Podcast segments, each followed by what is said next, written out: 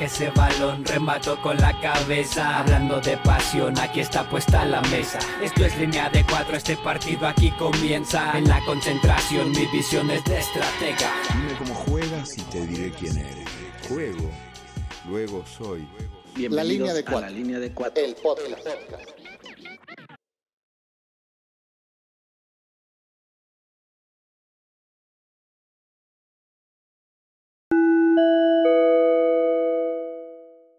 La alineación de hoy es traída a ustedes gracias a Snatch, casa de empeño y relojería. Patu, Ciudad de México. Intento de periodista y uno muy malo. Me gusta escribir aunque no lo haga bien, con la máquina aunque gane. Ismael, Ciudad de México. Comunicólogo, chilango, melómano, pambolero, creyente de Paul McCartney y Jorge Campos.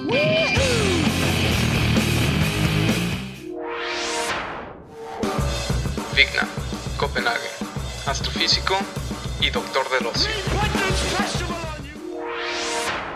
Yo quiero jugar como Jafet, migrante radicado en Denver, Colorado, americanista de corazón y apasionado del fútbol.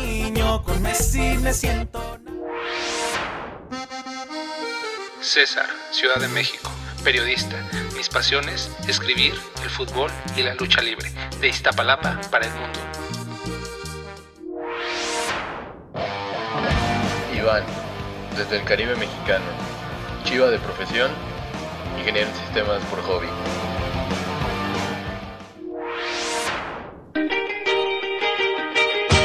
Gallo, Oxnard, California. La coca sin azúcar y los tacos sin cebolla. En mis tiempos libres, musicalizo podcast.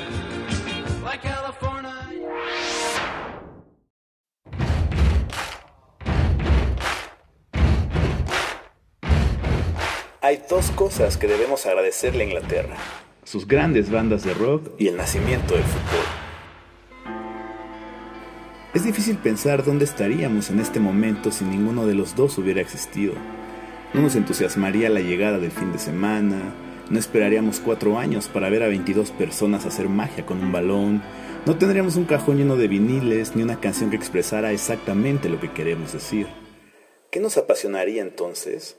Hacer crucigramas, jugar ajedrez, ¿encontraríamos la salvación en música que no nos genera nada y deportes incomprensibles?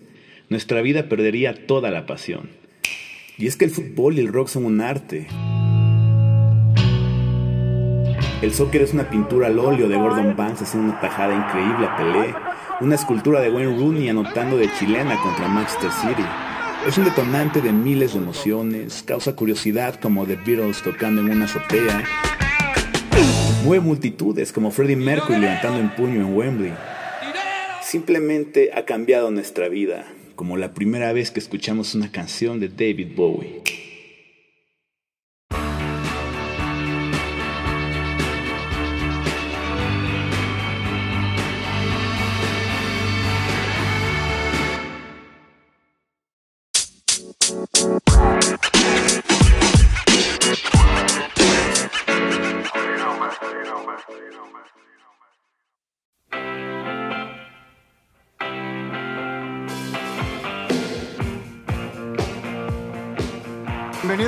Episodio más de La Línea de Cuatro, la segunda temporada. Estamos hoy más llenos que nunca. Parece, parece esto partido del Necaxa. Bueno, creo que hay más gente hoy aquí que en el Estadio Victoria de Aguascalientes. Perdón, doctor, ya empezamos a raspar a su estado.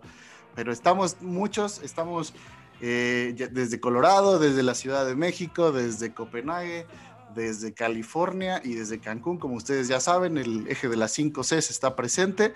Y hoy tenemos, eh, además... Eh, un par de invitados. Vamos a empezar por, por nuestra vieja y querida amiga Patu, una consentida del, del podcast. Ustedes ya la han eh, escuchado un par de ocasiones. Ella es periodista deportiva, de fútbol total. Ahí eh, pueden encontrar sus notas. Así que eh, tiene un único defecto que le hemos detectado, es del Cruz Azul, pero bueno, pero muy amablemente viene el día de hoy a ponernos en nuestro lugar, como siempre, y como manda Ella el es la feminismo. mejor cualidad que puede tener una persona y le al Cruz Azul. 100% Cruz Azul.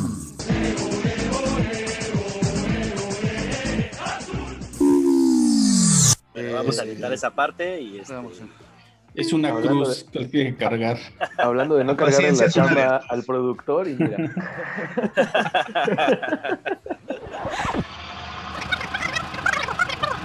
Tenemos además el día de hoy un invitado especial. Si ustedes se acuerdan del episodio 2 de la primera temporada, cuando hablamos de música, nos preguntábamos qué había más en Inglaterra, si bandas de rock o equipos de fútbol. Así que para sacarnos de nuestra ignorancia, trajimos a una persona que le sabe a las dos cosas y, y sabe mucho. Así que les presento, él es Ismael Canales, él es eh, comunicólogo y periodista por la UNAM, obviamente aficionado, ya dijimos, a la música, al fútbol y a los videojuegos. Ha colaborado para la revista Warp, para Cultura Colectiva, para Batanga, eh, en VIX creo que también, o se convirtió después en VIX, pero bueno, en varios medios. Además, ahí también es un compañero del mundo de los podcasts, tiene su programa llamado Bloody Hell, dedicado específicamente a la música de Gran Bretaña. Y el, lo- dejé lo mejor para el final. Lleva 31 años siendo un americanista por convicción. Evidentemente, bienvenido Isma a este tu programa, tu espacio. Y un aplauso para el otro invitado más en este, en este bello, Bravo. bello programa. ¿Cómo estás, Ya Isma? basta Buenos días. americanistas, Ya basta. ¿Qué onda? ¿Qué onda? ¿Qué onda a todos? No, hombre, un gusto estar, estar aquí eh, en este eh, podcast que es de una plática tan rica y tan amena de fútbol. Eh, sí, sí, tal cual. eh, creo que hay dos cosas que me apasionan un montón, es el fútbol y la música y pues qué mejor que venir a compartir un poquito de ambas, ¿no? Para empezar, entonces, platícanos eh, un poquito de Bloody Hell, dónde lo podemos escuchar, eh, desde cuándo existe. Cuéntanos. Eh, claro, está, está en Spotify, bueno, estamos en Spotify y también en Spreaker, en la, la edición en vivo. Eh, nos pueden encontrar en bullterrier.fm, ahí, ahí aparecemos cada miércoles a la una, en Spotify, así Bloody Hell, con una interrogación, sin una admiración al final, así estamos. Eh, pues un proyecto que nació, creo que igual la línea de cuatro con la cuarentena. Eh, fue un momento en que, en que pues yo siempre he tenido la idea de hacer un podcast especializado en música del Reino Unido, ¿no? Porque que todas las grandes bandas que nos gustan vienen de allá, ¿no? Beatles, Led Zeppelin, Rolling Stones, Pink Floyd, eh, Radiohead, Arctic Monkeys, o sea, uf, pues, hay una cantidad de bandas increíbles que pues existen en Inglaterra y creo que es uno de los países más vastos de música, ¿no? Junto con Estados Unidos. Y dije, pues, ¿por qué no? Un programa cuyo statement sea precisamente ese, ¿no? Hablar de, de solamente de la música que se produce en Reino Unido para demostrar que es un país que tiene de todo prácticamente. Entonces, pues ahí estamos, el proyecto empezó hace, hace un año, tenemos ya casi 50 programas, eh, semanal a veces, ¿no? Cuando me enfermo o así.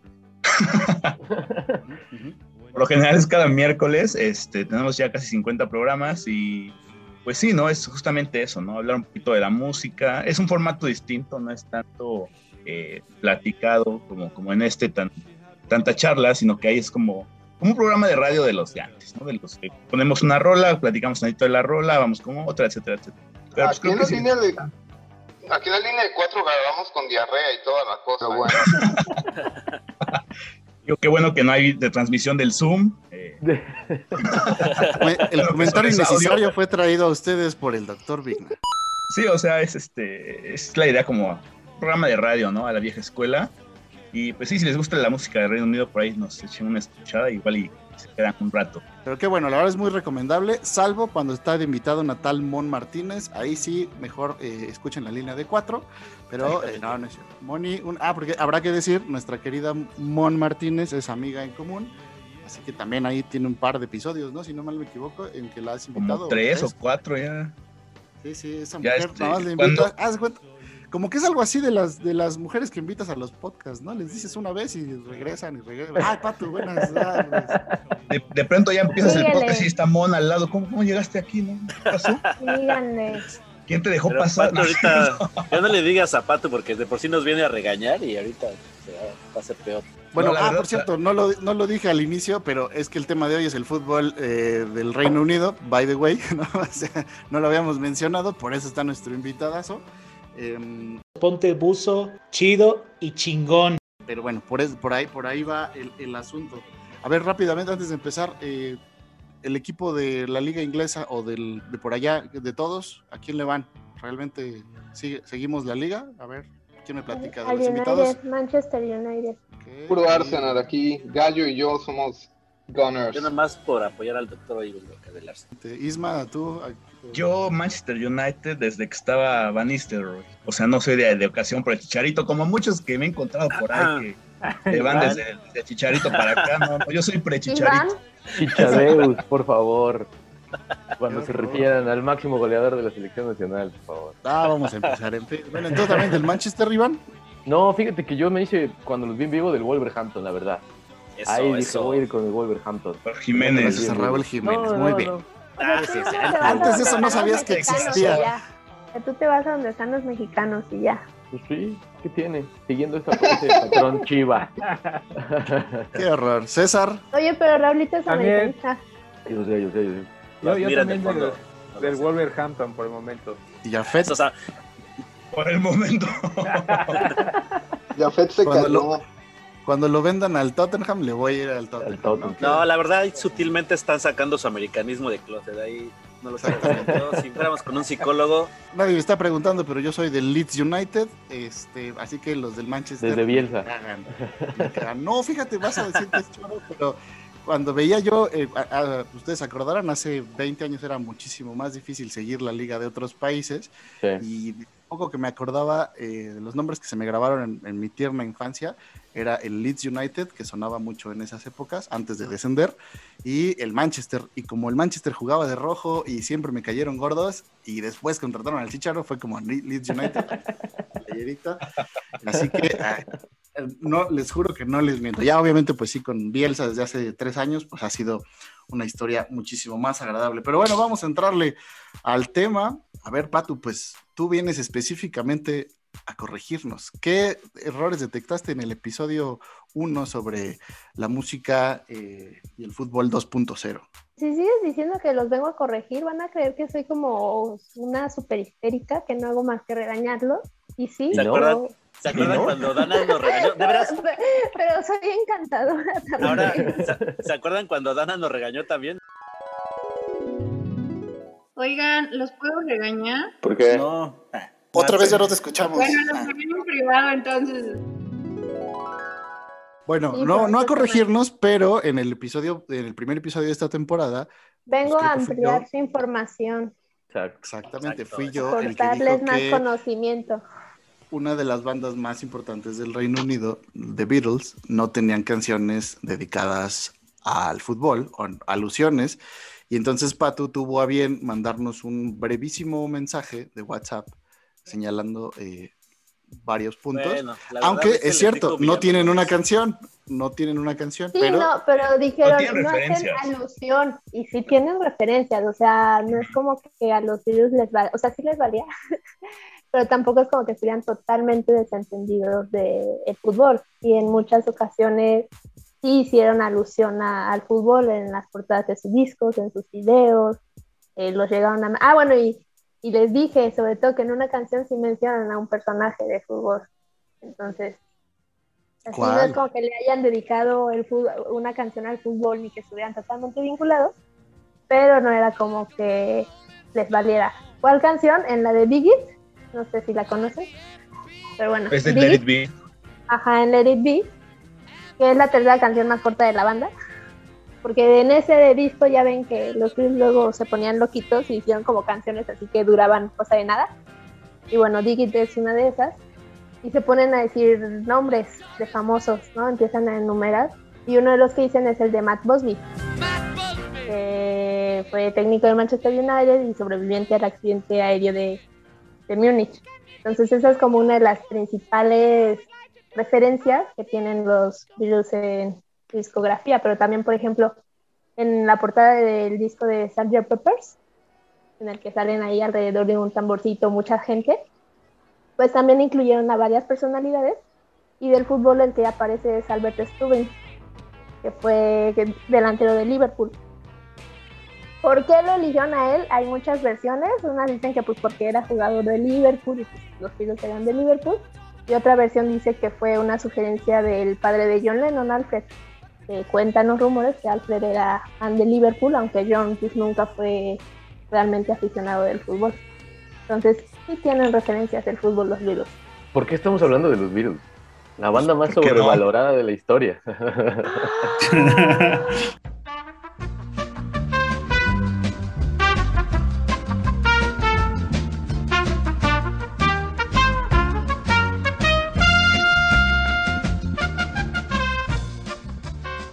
Es cierto, era un comentario para romper el hielo, muchachos. Ah, un chistecillo.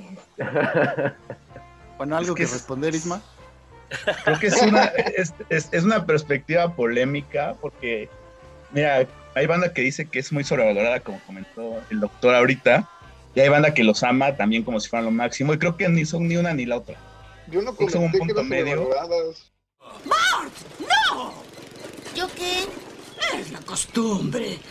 Muy mal. Perdón, perdón. Pues crea, crea echa fama y échate a dormir. No, entonces creo que, creo que sí una ni otra, ¿no? O sea, no son la banda más innovadora británica, para mí no lo son. Creo que hay bandas más innovadoras como Pink Floyd, como Radiohead en su época. Eh, pero sí hizo algo que no había hecho nadie, ¿eh? y creo que fue la primera banda masiva en el mundo, y es algo que sí tiene su valor. Pero pese a todo, que a lo mejor, o sea, escuchas Radiohead y escuchas a los Beatles y dices, no, pues Radiohead trae como más, más magia, más producción, más idea. Pues también hay que pensar que los Beatles estaban hace 70, 80 años, o sea, Sí, claro. 70 años, güey. O sea, ¿qué había hace 70 años en la música? Ellos pusieron las bases como de un montón de cosas después. Entonces creo que la banda más influyente sí lo son. No sé si la más innovadora, pero la influyente de la historia yo creo que sí lo son ellos. El pedo son los eh, seguidores nefastos, ¿no? O sea, creo que, y creo que es lo Ah, sí, también, güey. Sí, O sea, es como, es como la banda del, del, del Manchester United de América. O sea, también tienen seguidores así nefastísimos, así de que a nuestros compañeros, sí.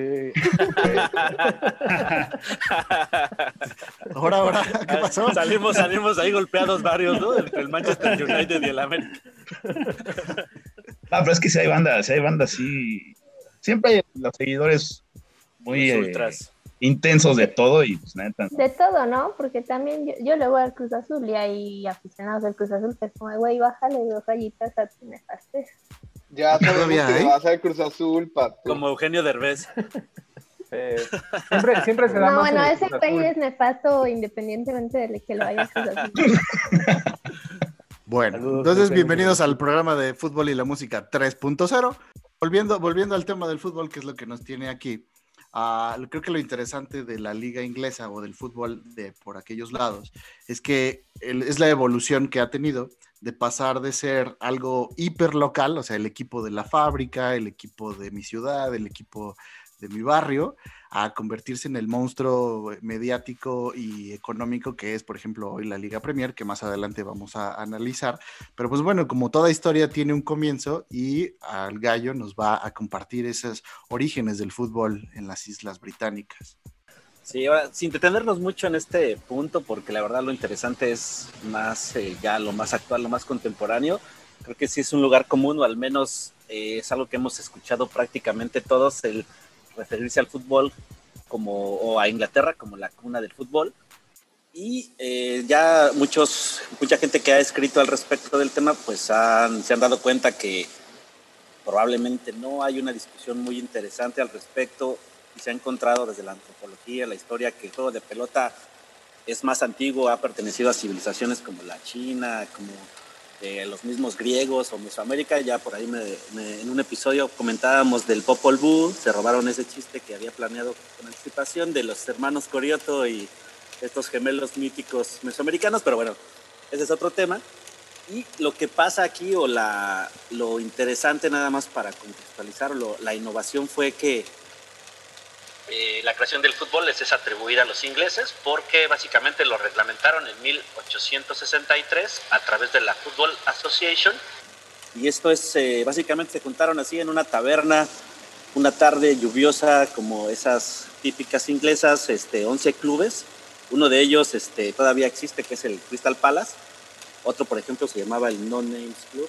Y para que nos demos una idea, era más o menos el, al momento en que se creaba o se reglamentaba el fútbol moderno, casi como lo conocemos al día de hoy. Acá de este lado del continente americano estaba la guerra de secesión en los Estados Unidos y en México llegaba Maximiliano de Habsburgo a lo que sería el segundo imperio. ¿no? Acá no estábamos haciendo pedazos mientras allá unos, unos grupos de proto-hooligans se reunían para beber cerveza y ponerse de acuerdo en cómo jugar este juego de pelota que les decimos ya venía con, con anterioridad, solo que se jugaba de maneras muy distintas, con diferentes reglas, este, usaban a veces eh, la mano, jugaban eh, equipos de, sin un número específico, cada quien lo, como lo entendía. Y eh, entonces en ese año los 11 clubes que dieron inicio a esta a lo que se conoce como la Football Association firman este pacto fundacional, por decirlo de algún modo. Se establece un documento con las 13 reglas que sirven como base al fútbol moderno que conocemos. Muchas de esas reglas todavía existen. Desde, se habla desde la, cómo iba a ser el campo, que, cómo iba a ser el balón, eh, cuándo es un gol, cuándo no lo era. Y pues en resumen eso, eso fue lo que por eso es que se le atribuye a los ingleses el origen del fútbol como lo conocemos, por este tipo de, contrato social que homologó la forma de jugar y que, se preserva hasta nuestros días. Eh, sí, justamente eh, ahorita me acordé de buen Riquelme porque yo lo podía equiparar eh, en alguna ocasión, leíamos a Max Weber para alguna clase y Weber decía que el capitalismo lo que hizo no fue este, inventar nada, ¿no? El trabajo, la explotación, incluso en términos marxistas del hombre sobre el hombre, ya existía la avaricia, el dinero, etcétera, y lo que el capitalismo hizo fue pasarlo de un modo tradicional a una forma burocrática, legal, racional, y ahora sí que haciendo la extrapolación al fútbol, los ingleses hicieron lo mismo, no lo inventaron, nada más le pusieron ahí las reglas y después lo exportaron al mundo. Y así es, o sea, el, fútbol, como ya veíamos en el episodio pasado sobre racismo, pues llegó a Brasil, llegó a Argentina, llegó a Uruguay en los barcos, pero también evidentemente llegó a México, eh, puntualmente a las ciudades costeras o a las ciudades que tenían una fuerte presencia o importancia minera, como el caso pues, de Pachuca, ¿no? Así que por ahí hay un, buen tema que César nos va a contar. Así es, BC. Este, pues así como Gallo nos menciona que Inglaterra fue la cuna del fútbol mundial, acá el estado de Hidalgo fue la cuna del fútbol mexicano gracias a la influencia de los ingleses. Resulta que por allá de 1821, cuando se consuma la independencia, los empresarios mexicanos ya no quisieron invertir en las minas por temor a los efectos negativos que iba a tener el movimiento independentista en México entonces lo que hace el gobierno de México es empezar a buscar inversión de otros países para reactivar la minería, que era como una de las principales actividades económicas de México en aquel entonces. Entonces en 1825 se logra un acuerdo con mineros de Cornualles, Cornualles, que es un condado ubicado en el suroccidente de Inglaterra. Y estos mineros ingleses empiezan a viajar a México después de 1825 para instalarse principalmente en Real del Monte y en otras ciudades mineras para la extracción de, plata, que era el mineral este, que se extraía más en esa región o que se daba mucho mayor en esa región.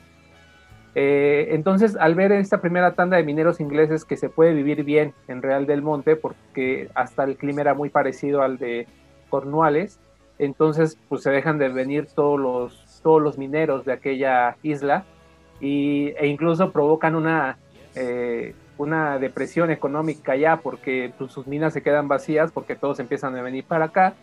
Y así pasan las décadas, pasan los años, empiezan a sentarse, empiezan a, formar sus colonias inglesas en, Real del Monte.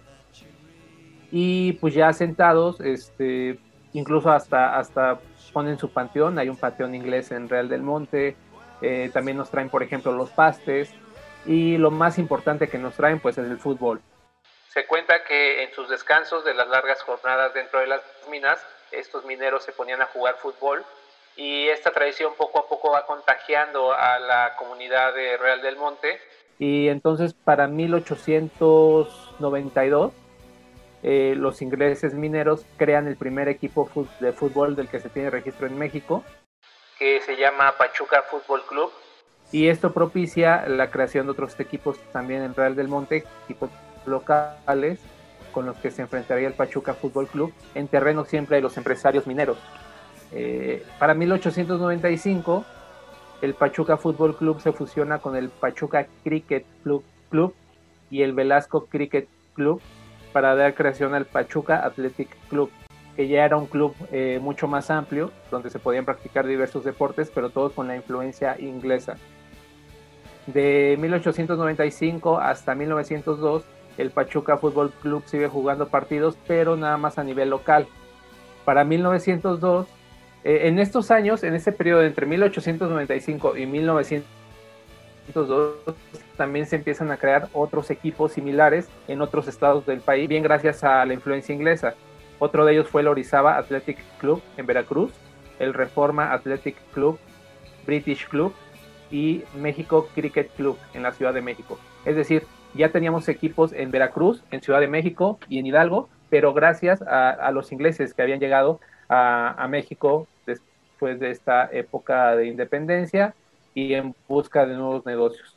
Entonces, para 1902, estos equipos se ponen de acuerdo, tienen diversas reuniones y crean la primera liga de fútbol amateur, llamada Liga Mexicana de Fútbol Amateur Association. Este primer torneo se disputa entre 1902 y 1903 y lo gana el Orizaba, es decir, el primer campeón que tuvo México ya dentro de una liga formal fue el Orizaba Fútbol Club. Ellos incluso pelean que ellos fueron el primer equipo en México. Este, y bueno, ya a partir de ahí se vienen eh, más torneos. El Pachuca lo gana en 1904, 1905. Esta liga poco a poco con los años se fue disolviendo. Eh, después con la, con la llegada de la revolución. Y bueno, ya muchos de estos jugadores vienen a la Ciudad de México para integrarse a equipos ya más fuertes y vivir plenamente del fútbol, porque muchos de ellos seguían siendo mineros y futbolistas, pero ya cuando esta liga se va disolviendo poco a poco, este, pues estos jugadores buscan nuevas oportunidades de, jugar en la Ciudad de México. Y bueno, ya hasta, mil, hasta 1950 es cuando ya se empieza a formalizar más el fútbol profesional en nuestro país. Y se crea una segunda división que es donde se vuelve a meter el Pachuca, ¿no? Este, y bueno, así, así la historia de, cómo la influencia inglesa, amigos, eh, permeó en nuestro país y provocó que se dieran esos primeros equipos, el surgimiento de estos primeros equipos. Y bueno, ya sabemos qué pasó después, ¿no? Este, este, este deporte se volvió el más popular en nuestro país, pero todo tuvo su raíz gracias a los ingleses. Lo que creo que es interesante en el caso de México es que, como bien dice, o sea, es un tema más obrero, más, este, más, eh, si quieres, este, del pueblo sea, no tan elitista como en el caso de, como de Brasil que veíamos el episodio pasado, eh, aunque sí había, como, dice, como dijo César, o sea, clubes de cricket y demás, que obviamente la gente común en México no practicaba el cricket como sí lo hizo en otras partes del mundo que eran parte del imperio británico, pues en México al final creo que sí fue un surgimiento más orgánico, más desde las bases y ya, ¿no? Ya después pues, fueron replicando esos modelos, eh, también de, a partir de otros grupos, ¿no? Como los franceses o belgas que se fueron a formar ahí el, el Club Guadalajara de, nuestro amigo Iván, pero bueno, al final sí, también tenemos ese origen inglés en nuestra liga. Los primeros equipos de ese Pachuca Fútbol Club sí estaban integrados solamente por ingleses. Ya fue hasta esta época revolucionaria que los ingleses empiezan a mudar a la Ciudad de México, que empieza a haber mexicanos en el equipo, pero pero en realidad, o sea, sí permitían jugar contra equipos locales de Real del Monte, pero el equipo oficial sí estaba integrado nada más por los mineros ingleses. pero el fútbol inglés tampoco es este tan dominante por los ingleses, ¿no? O sea, es más bien una cuestión de que la liga es dominante, pero los jugadores en sí, pues no. O sea, digo, tiene una selección decente, pero pues más bien mediocre. Pues no han ganado nada, ¿no? Desde el 66 yo recuerdo, yo recuerdo en, ahora que hablaba César del origen del fútbol en México, no le digan al presidente Andrés Manuel, pero recuerdo que alguna vez vi uno de estos programas de editorial Clio de Krause que contaba el origen del fútbol mexicano y señalaba que los escoceses particularmente eran los que habían tenido como más presencia en las ah, en, las, en estas minas en, en México y que entonces se creía que el estilo de juego escocés, como de pases cortos y más rápido, podía dotar al fútbol mexicano como de un estilo propio y era como que, por lo menos muy al inicio, la, aspiración de, los primeros combinados nacionales, o sea, como que emular estas técnicas y traídas directamente desde Escocia, ¿no? Que ya veremos más adelante. Sí, eh, aunque el programa está dedicado al, todo todas las islas, pues notaremos que de repente destacan particularmente los escoceses, incluso más que los ingleses, ya lo, ya lo, ya lo podremos analizar después. Eh, que bueno, es otro tema, ¿no? Exactamente. incluso es un tema de Riquelme se lo vamos.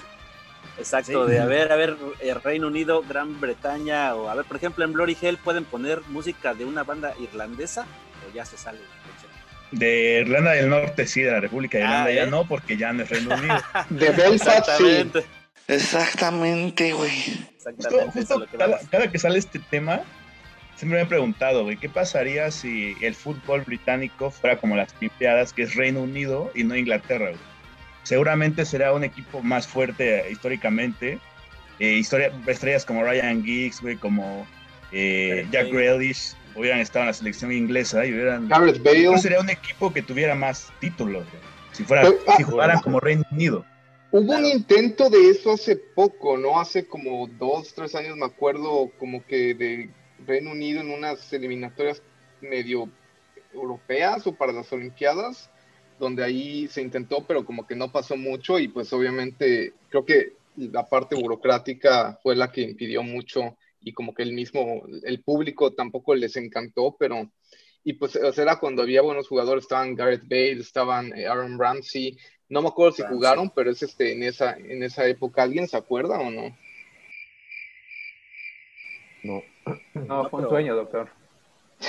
No, lo que yo recuerdo. De fumar esa madre, doctor. Deje de fumar esa madre. La que separó los Beatles, es- deje de fumar esa, por favor, doctor.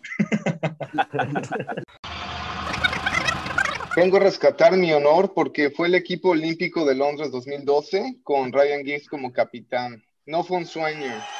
Ah, pero es que yo, eso yo de, de Londres 2012 sí lo recordaba, porque justo es como Ryan Giggs, que es un jugadorazo que ha tenido la Premier League y pues nunca pudo trascender a nivel selección, más que en, en Londres 2012, ¿no? Porque jugó Reino Unido como todos juntitos. Pero yo te había entendido que era como un proyecto a futuro, ¿no? Que ya lo hubieran hecho, por eso no dije nada.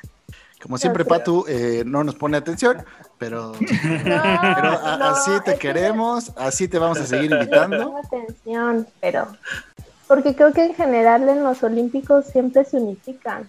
Sí. no, no, no, no, no solo en esos, o sea, creo que en general es una selección unificada para Juegos Olímpicos. Por cierto, aprovechamos para anunciar próximamente o esperen el especial de la línea de cuatro y Juegos Olímpicos en unos meses. Y hecho el comercial, ¿qué les parece si vamos a la pausa del medio tiempo y continuamos? Vamos a convencer al doctor de que tomarse una Guinness no cuenta como desayuno. Ah, ¿no?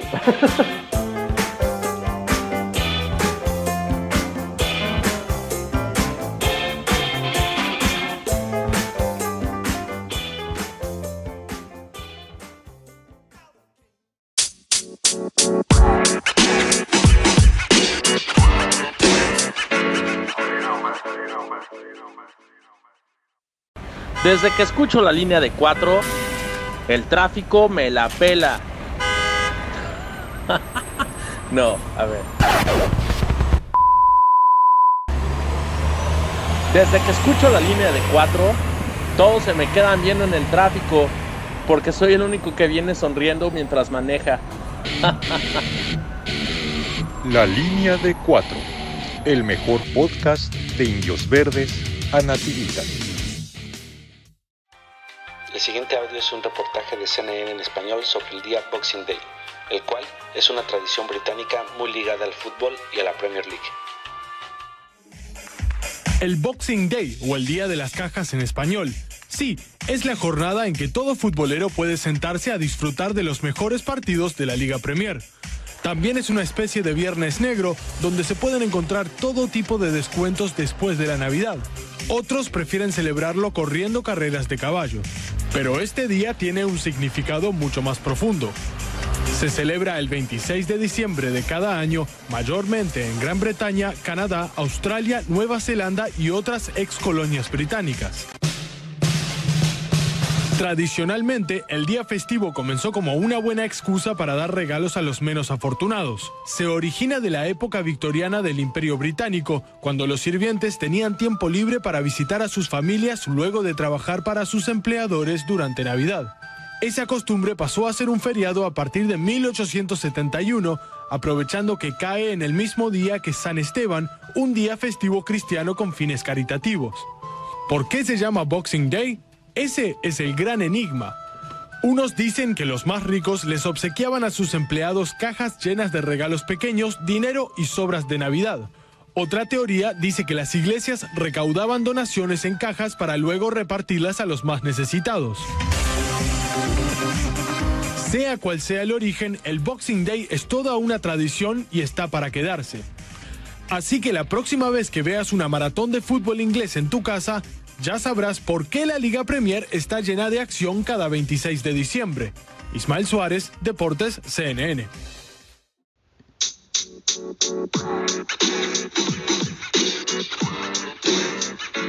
La línea de cuatro.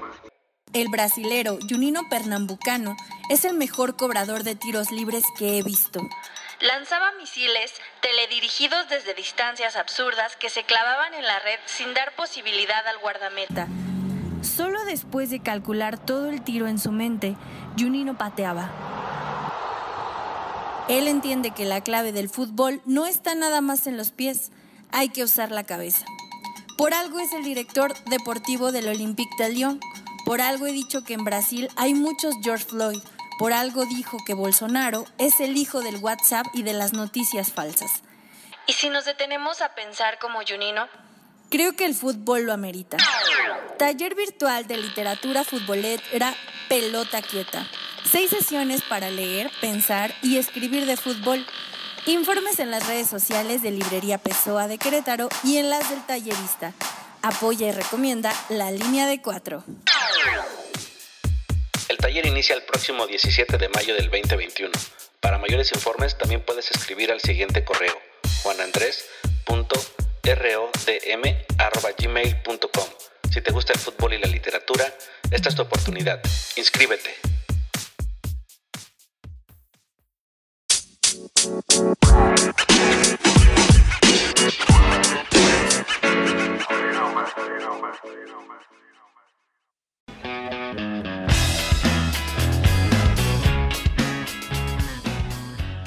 Pues estamos de vuelta para el segundo tiempo de este episodio dedicado al fútbol británico eh, en conjunción con Bloody Hell, el podcast de música británica más importante de México y probablemente el único, pero no importa, escúchenlo, búsquenlo en Bull FM y también colaboración de Fútbol Total. Como no, vamos a treparnos al tren y estamos todos aquí para este segundo episodio con nuestros invitados Patu e Isma y vamos a entrarle a pues ya las competencias, ¿no? Como tal como ya dijimos en el primer tiempo, pues bueno, eh, cabría en este episodio hablar de fútbol escocés, de fútbol de Irlanda del Norte, de Gales, pero bueno, pues siendo honestos, la liga que destaca pues es la competencia de los equipos ingleses, ¿no? Es decir, la Liga Premier, que lleva desde 1992, eh, y es la, que, es la que en todo mundo es dominante, eh, tiene aficionados que la siguen eh, cotidianamente desde, desde hace algunos años, así que pues vamos a empezar, ¿no? Ya para, para, para analizar esto, que pues ya, ya mencionábamos que todos somos fans de alguno de esos equipos,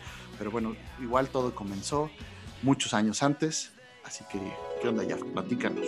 Pues bueno, la, la- la liga, como dices tú, la, la Premier League como tal empezó en el- la temporada 92-93. Este, el formato se estableció un acuerdo el 20 de febrero del 92 entre los clubes de la primera división, en la que deciden separarse de la Football League para tomar ventaja de un lucrativo contrato de, de derechos de televisión impulsado por ellos mismos.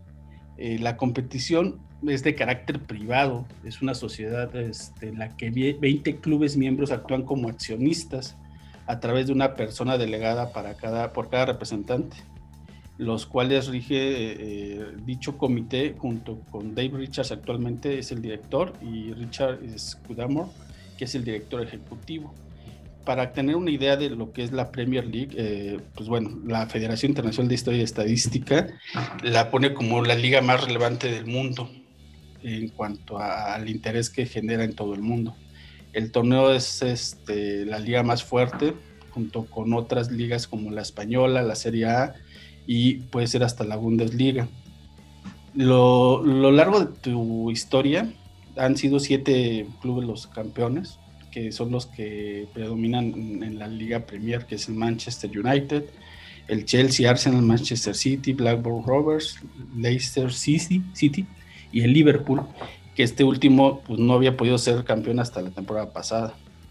La, fundación en los primeros años, te repito, fue la, la temporada 90-91, es cuando los clubes más influyentes propusieron establecer una liga con la cual se generara mayores ingresos para poder este, obtener más ventaja económica de la que estaban actualmente. El acuerdo se, funda principal, eh, se funda el, 17 de julio de 91 y se establece como los principios básicos para crear la, la Premier League. La deserción tendría independientemente la parte comercial de la Federación Inglesa y de la Football League y dando a la Premier League la licencia para negociar sus propios acuerdos para la radiodifusión y el patrocinio. La excusa dada en ese entonces era que los ingresos adicionales permitieran a los clubes ingleses competir con otros equipos europeos, que eso fue lo principal, toda la, parte económica que movió eh, a todo el fútbol inglés para poder crear esta liga. en el 92 la totalidad de los equipos renuncian a la Football League y el 27 de mayo de 92 se conforma la nueva competición en forma de compañía limitada no dependiente de la federación, pero con sede en sus instalaciones de la época en Lancaster Gate, contando así con su amparo y reconocimiento. Eso significa que el, eso significó el fin de 104 años de antigüedad de la Football League. Había operado entonces con cuatro divisiones. Desde entonces la Premier League funcionó como una sola división, la primera y el Football League con las tres restantes. Fue el cambio más notable ya que se mantuvo con el mismo formato que regía entre las más antiguas divisiones y con el mismo sistema de promociones el sistema de competición eh, administra y controla la asociación, la, administra y la controla la Asociación de Fútbol de Inglaterra. Hay 20, 20 equipos en la Premier League. Durante cada temporada, cada equipo se enfrenta dos veces con el resto, que es más o menos el, mismo formato que tienen muchas, bueno, la mayoría de las ligas en el mundo. Y al final de cada temporada, el club con mayor cantidad de puntos es el campeón de la liga. Eh, hay, un punto que es muy importante con relación a esto, que es la parte económica que para que nos demos una idea, en el 2015 cada equipo iba a recibir 130 millones de euros por temporada con un contrato que firmaron con Sky Sports y BT en, los derechos de televisión de la Premier League. Y para que tomemos también otra idea, eh, Sky Sports para la temporada 2020-2021 también firmó un contrato que hasta el momento es el único que hay con la liga eh, femenil de la Premier League de mujeres en Inglaterra. Entonces, esto es lo que movió principalmente lo que es la migración de la tradicional este, liga inglesa a la Premier League, los contratos televisivos, que es lo que más ha generado ingresos durante todo este tiempo al fútbol inglés. Pero bueno, como ya decía Jafet, pues este es uno de los torneos, ¿no? El más importante sin duda, pero bueno, hay otros más históricos en estas en Inglaterra, como por ejemplo la FA Cup, que en estos, eh, la idea de las copas, pues bueno, viene de allá, eh, así que particularmente de esta, Iván nos va a platicar al respecto. Sí, pues es que de hecho es el, torneo, bueno, es el torneo más antiguo del, mundo eh, y es, tiene particularidades como que reúne a equipos de todas las islas pertenecientes al, al Reino Unido. En esta última edición de este año se inscribieron 760 equipos divididos en 14 rondas, se juega más o menos, eh, bueno, no más o menos, se juega a eliminación directa y normalmente se va, los equipos más fuertes o más poderosos van a jugar a las canchas de, de los equipos de segunda, tercera o hasta cuarta división. Lo interesante aquí es eh, que en 1878 eh, se da un dato curioso porque se profesionaliza el fútbol a través de una participación en la FA Cup de un equipo chiquitito que se llamaba el Darwin Football Club, eh, que tenía la particularidad de haber contratado clandestinamente a un jugador escocés llamado eh, Fergus eh, Suter. Entonces, em, ¿por qué es irrelevante? Porque ellos, ellos venían de Glasgow y se mudan a Darwin. Fergus Suter y James Love eran dos, dos amigos y eh, que se van a jugar eh, contratados porque necesitaban un, pago más, eh, necesitaban ganar más dinero y son contratados, los inscriben en, en, la FA Cup al Darwin Football Club y se tienen que enfrentar al poderosísimo Old Etonians, que eran los, los burgueses, como bien platicaba Gallo al inicio, que de hecho ellos, los, los Old Etonians, jugaban rugby fútbol, no era fútbol como con los pies, era una mezcla entre rugby y, fútbol. Pero bueno, entonces lo curioso es que a raíz de ahí, en 1878, es el registro que se tiene del primer jugador contratado, porque antes, antes no te podían pagar, no era, un, no era una profesión como tal.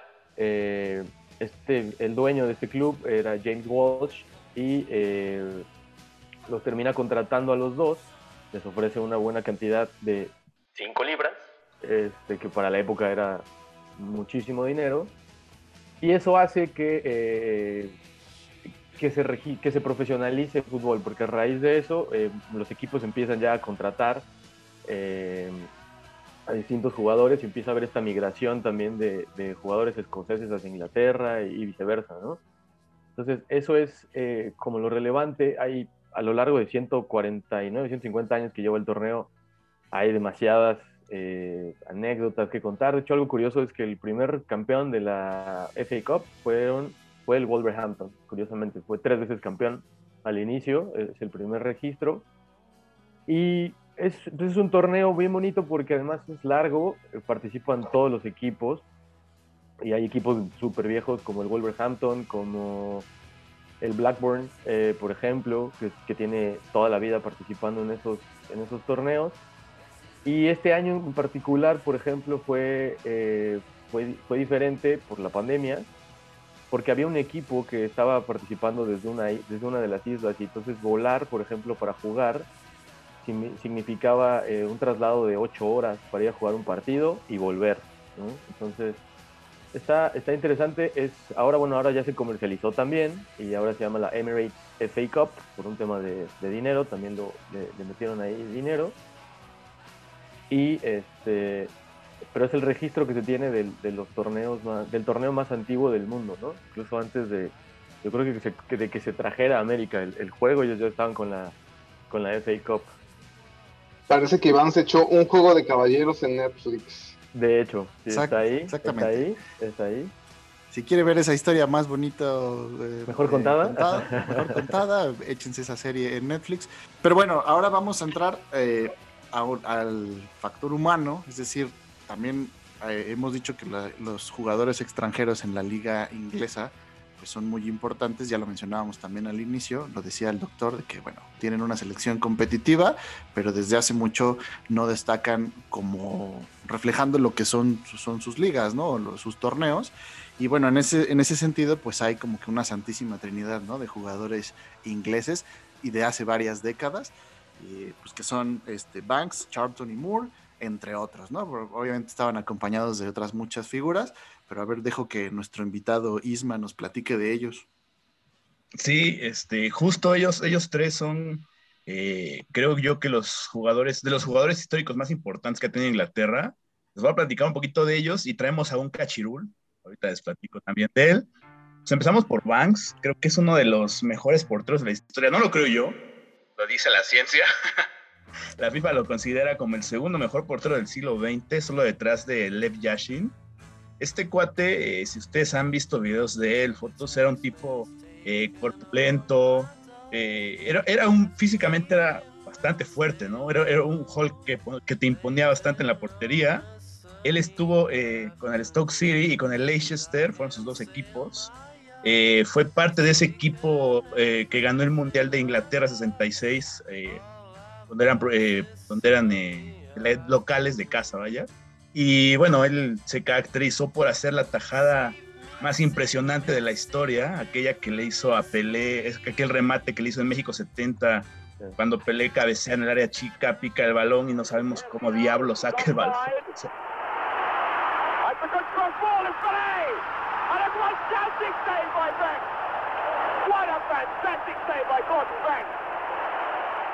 Mismo Pelé creo que sigue sin creer cómo paró ese balón. este, estaba, estaba checando justo un poco de Banks, aparte de, ser un porterazo y de, haber ganado seis años eh, ante la FIFA como el mejor portero eh, del mundo. Tuvo un accidente que fue el que acabó con su carrera, o bueno, casi terminó con su carrera. En, octubre del 72 venía manejando su, su carro y se pasó al otro lado de la, de la carretera, al sentido contrario, yo creo que para rebasar, qué sé yo, tuvo un, un, choque, impactó con, con, otro vehículo y fragmentos del vidrio perforaron su ojo derecho. Entonces tuvieron que operarlo y le metieron 100 micropuntadas en el ojo y 200 como en la cara, en este lado de la cara, para que pues, quedara, quedara bien de nuevo. Perdió la visibilidad del ojo, del ojo derecho y aún así eh, se retiró de, bueno, en ese momento que perdió la visibilidad, se retiró del Stoke City, pero se vino a la eh, Liga de Fútbol de América del Norte, que es como uno de los antecesores de la MLS aquí en Estados Unidos. Jugó con el Fort Lauderdale Strikers en el 77.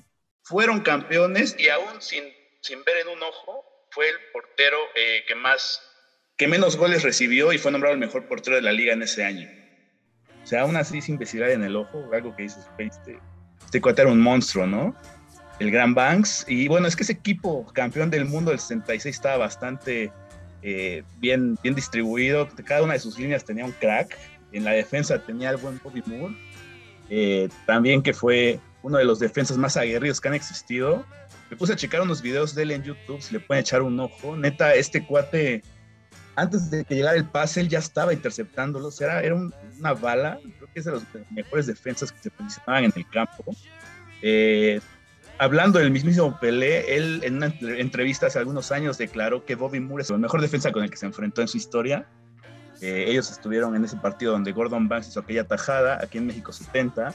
Y sí, ¿no? O sea, Pelé habló de él y de hecho al final intercambiaron camisetas Pelé con, con Moore, porque sí, o sea, como que reconoció que este cuate era un jugadorazo. Él es uno de los íconos, es considerado el mejor jugador del West Ham United fue nombrado futbolista del año, algo muy difícil o muy poco común para ser un defensor, ¿no? De hecho, algo también que, me sorprendió un poco, y que, me demuestra que es un, jugadorazo también bastante aferrado, es que él tuvo cáncer. Venció el cáncer y ganó la Copa del Mundo dos años después, ¿no? Él tuvo cáncer en el 64, dos años antes de que Inglaterra ganara la Copa Mundial. Tuvo cáncer en los testículos, eh, se fue a, terapia, a rehabilitación. lastimosamente el cáncer siguió ahí y en el 1994, cuando tenía 51 años, se dio cuenta que, tenía cáncer de colon muy avanzado y cáncer de hígado y pues ya no, ya no pudo superar la enfermedad y falleció. Pero pues, qué, historia también de éxito, ¿no? De, del buen Bobby Moore. Y completando la trinidad está Bobby Charlton, Sir Bobby Charlton, el único de estos tres jugadores que recibió el título nobiliario, al igual que el mismo Paul McCartney y otros más. Eh, Bobby Charlton fue pues, el, el, cerebro de esa selección británica, de esa selección inglesa del 76. Es estrella del Manchester United, metió 249 goles con el Manchester United. Es el segundo mejor anotador del equipo, solo eh, detrás de Wayne Rooney, este crack que se acaba de retirar hace algunos, algunas semanas. Eh, anotó 48 goles con la selección inglesa Estuvo en cuatro mundiales con Inglaterra, Bobby Charlton, en el 58, 62, 66, 70. y fue también uno de los pocos jugadores que sobrevivió a este terrible avionazo en Múnich, donde eh, una gran parte del equipo de Manchester United perdió la vida.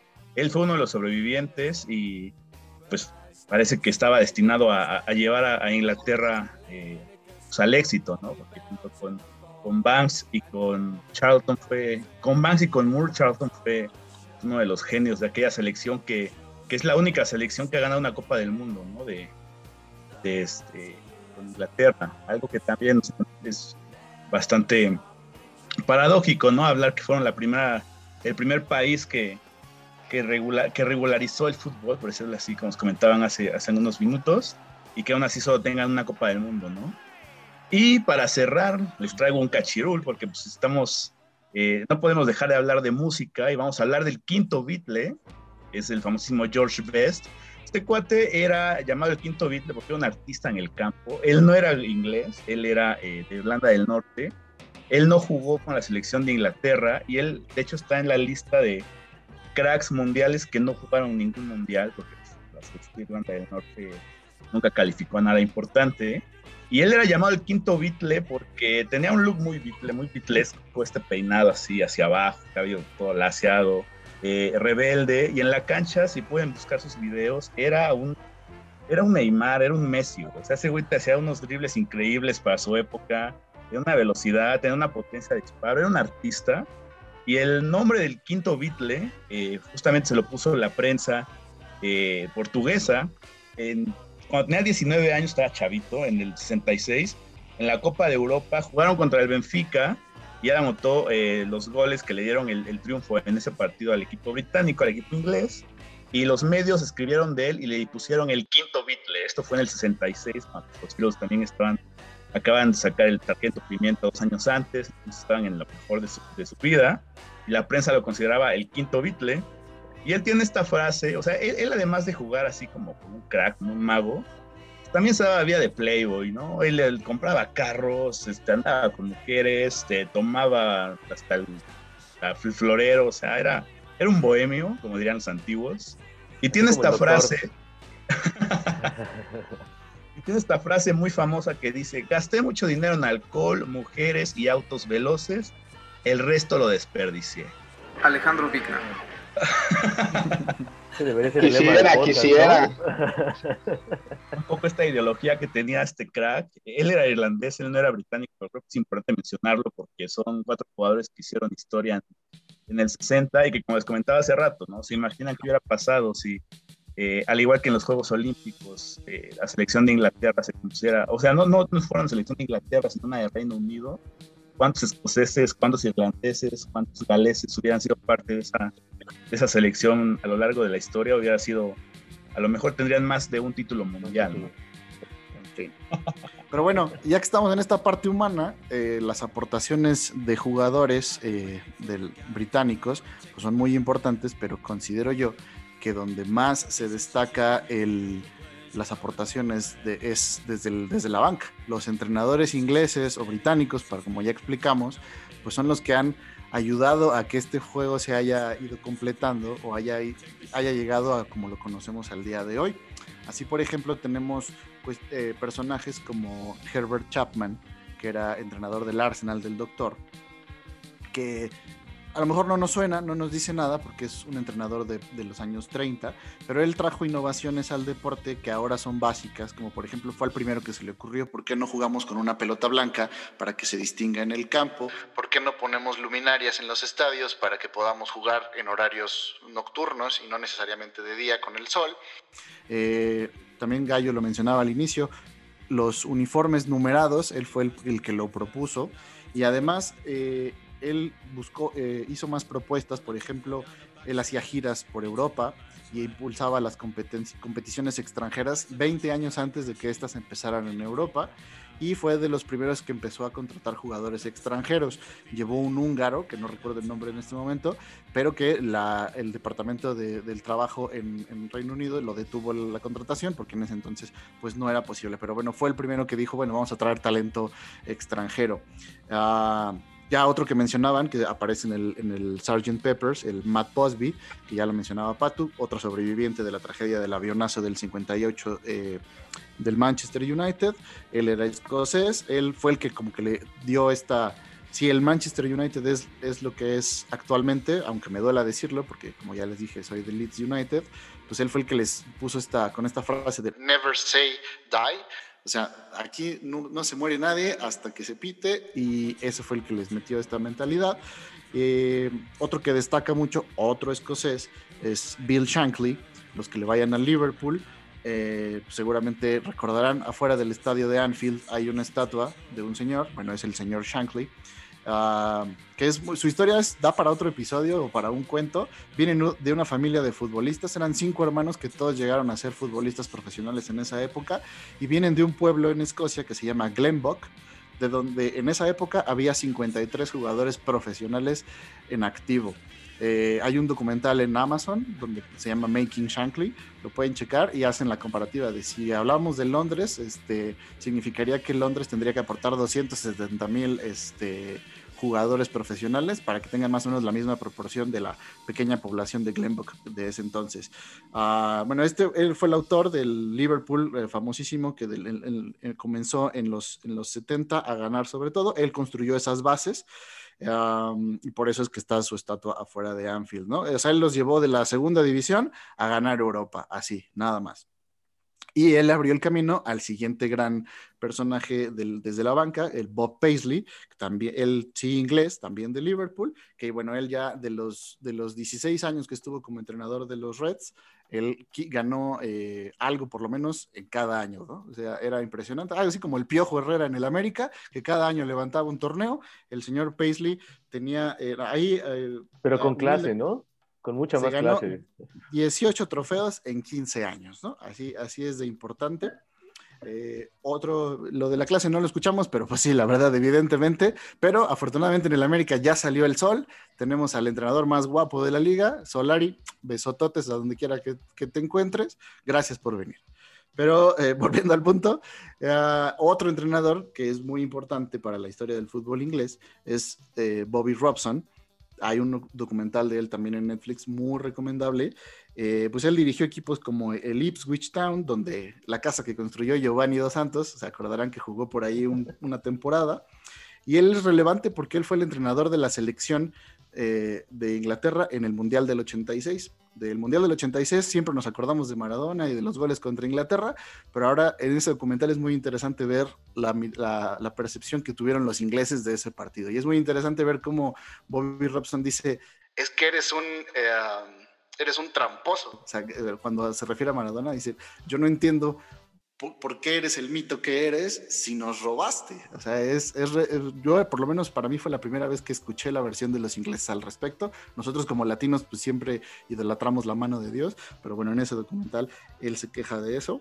Eh, y aparte, él innovó en otras cosas. Él fue de los primeros directores técnicos ingleses que salió de la isla. Es decir, él, él dirigió en, en Portugal, dirigió al Porto, al Sporting de Lisboa, también creo que anduvo en Holanda. Eh, y es muy interesante esta parte de su etapa en Portugal, porque a Sir Bobby Robson, que también llegó a ser, eh, le dieron este título nobiliario, uh, él es el culpable de que hoy tengamos a Mourinho en el fútbol, porque Mourinho era su eh, intérprete y él era su, ahí su asistente en el, en el, Sporting de Lisboa y después en el Porto. Y bueno, después lo acompañó al Barcelona, donde Bobby Robson tiene una de las historias más tristes de, de un técnico que era eh, muy importante en su época, llega al Barcelona y solamente le dan la oportunidad de estar un año. También se ve en el documental, eh, se ve cómo realmente lo maltratan, porque ya nada más lo tomaron como interino en lo que llegaba Louis Van Gaal, que bueno, ya sabemos cuando entra eh, cómo le fue, pero eh, pues ahí también pasó por el Barcelona y esto en la época para los ingleses pues era impensable, ¿no? Lo, normal era aspirar a dirigir al Aston Villa, al, West Ham, al Liverpool y él se aventuró en otros lados. Y así llegamos a, al que probablemente sea el director técnico más dominante de la historia del fútbol, Alex Ferguson, escocés, que... Eh, también el título, ¿no? Exactamente. Eh, el escocés, ya sabemos todo lo que hizo, cuántas ligas Premier eh, levantó durante lo que ya nos contaba Jafet, pues bueno, él ampliamente dominó Inglaterra y Europa, ¿no? Porque también fue campeón, fue campeón de Europa y creó pues esta dinastía con Ryan Giggs, que ya mencionamos también en, otro, en otra parte del programa, y bueno, toda esa historia con Beckham, con el descubrimiento de jugadores, hay que reconocerlo, fue el que lleva el chicharito a, a Inglaterra y en fin, siempre se caracterizó por tener como este ojo y, ahora, ¿por qué todo esto es relevante? Y hablando de la Premier League, porque eh, robándole el dato a, Gallo, eh, de David Goldblatt, él lo que dice es, ¿cuántos, ¿cuántos técnicos ingleses creen ustedes que han ganado la Premier League desde el 92? Así como pregunta. ¿Alguien sabe?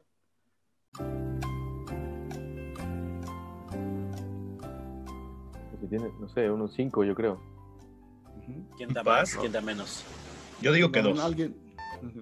Bueno, como dato, desde 1992 ni un solo inglés ha ganado como director técnico eh, en, un en, la Premier League. La han ganado dos escoceses, un francés, eh, Arsène Wenger del doctor, eh, un portugués que sabemos que es Mourinho, cuatro italianos, Ancelotti, Conti, Rainieri y Mancini, un español, Guardiola, que probablemente, seguramente la ganará este mismo año, un chileno, Pellegrini, y un alemán, Klopp. no hay otro director técnico inglés en esta lista, ¿no? Para que veamos la presencia de los extranjeros. El último fue eh, en el 92, mi Leeds United, con Howard Wilkinson, que fue el último campeón de la, de la League Association, que ya nos contaba Jafet. También hay un documental en Amazon muy bueno al respecto, se llama Do You Want to Win? Eh, donde vemos entrevistas con Vinnie Jones, el, este jugador que a lo mejor a muchos más bien lo ubican por las películas de Guy Ritchie, pues era, el señor era futbolista y se dedicaba a romper espinillas por ahí de los 90. Así que esta, esta es parte también de las aportaciones del fútbol inglés para el mundo. Aquí estamos reunidos gracias a que en 1863 un grupo de niños fresas de los colegios privados de aquellas islas se reunieron y estamos aquí, así que pues creo que con esto podemos concluir. Muchas, muchas, muchas gracias a los invitados, muchas, muchas gracias a ustedes por escucharnos.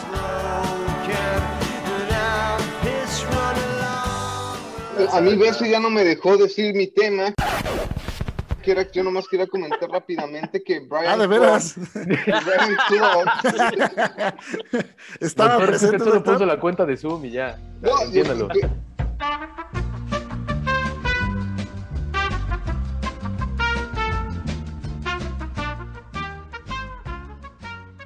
Brian Clough, eh, a mí me parece una figura interesante porque creo que hay dos tipos de personas. Los que no lo conocen y los que dicen, ¿cómo es posible que no lo conozcas? Es el mejor, uno de los mejores entrenadores de la historia o el mejor. Entonces, nomás el breviario cultural. Brian Clough es, eh, fue, hizo campeón al Derby en los 70s y luego lo que pasa es que se va al Leeds, que dominaba con Don Revy en ese entonces, que también es otro gran entrenador, eh, que llevaba pues más tiempo en el Leeds United y este eh, tipo un Sir Alex, Sir Ferguson, pero pues como unos 30 años antes.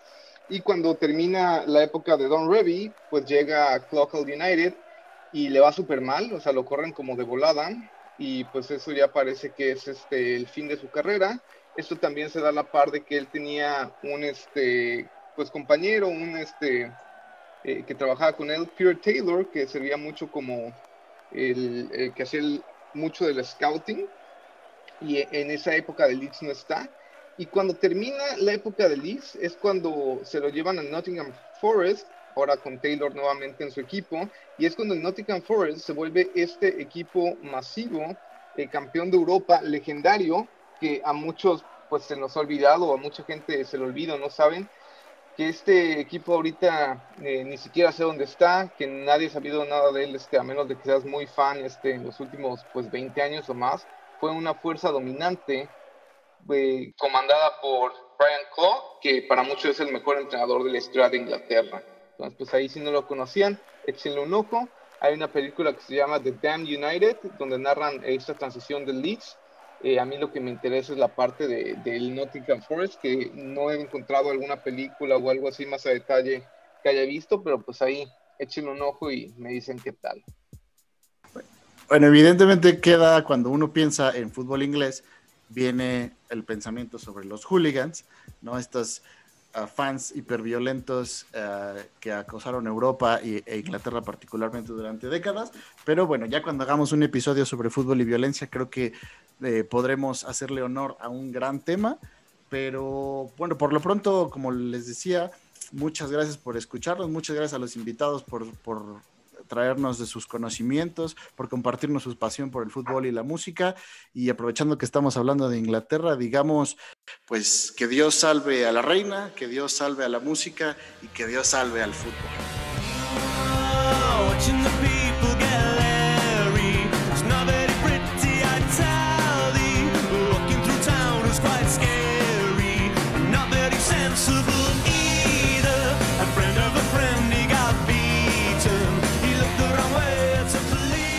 Esto ha sido todo por hoy. Recuerden visitar nuestro blog La Línea de 4 en WordPress y síganos en Facebook como La Línea de 4, en Twitter como arroba La Línea de 4 con número y en todas las plataformas para podcast. Próximamente también podrán leernos en El Crack Letter, la pasión que se ve, escucha y lee.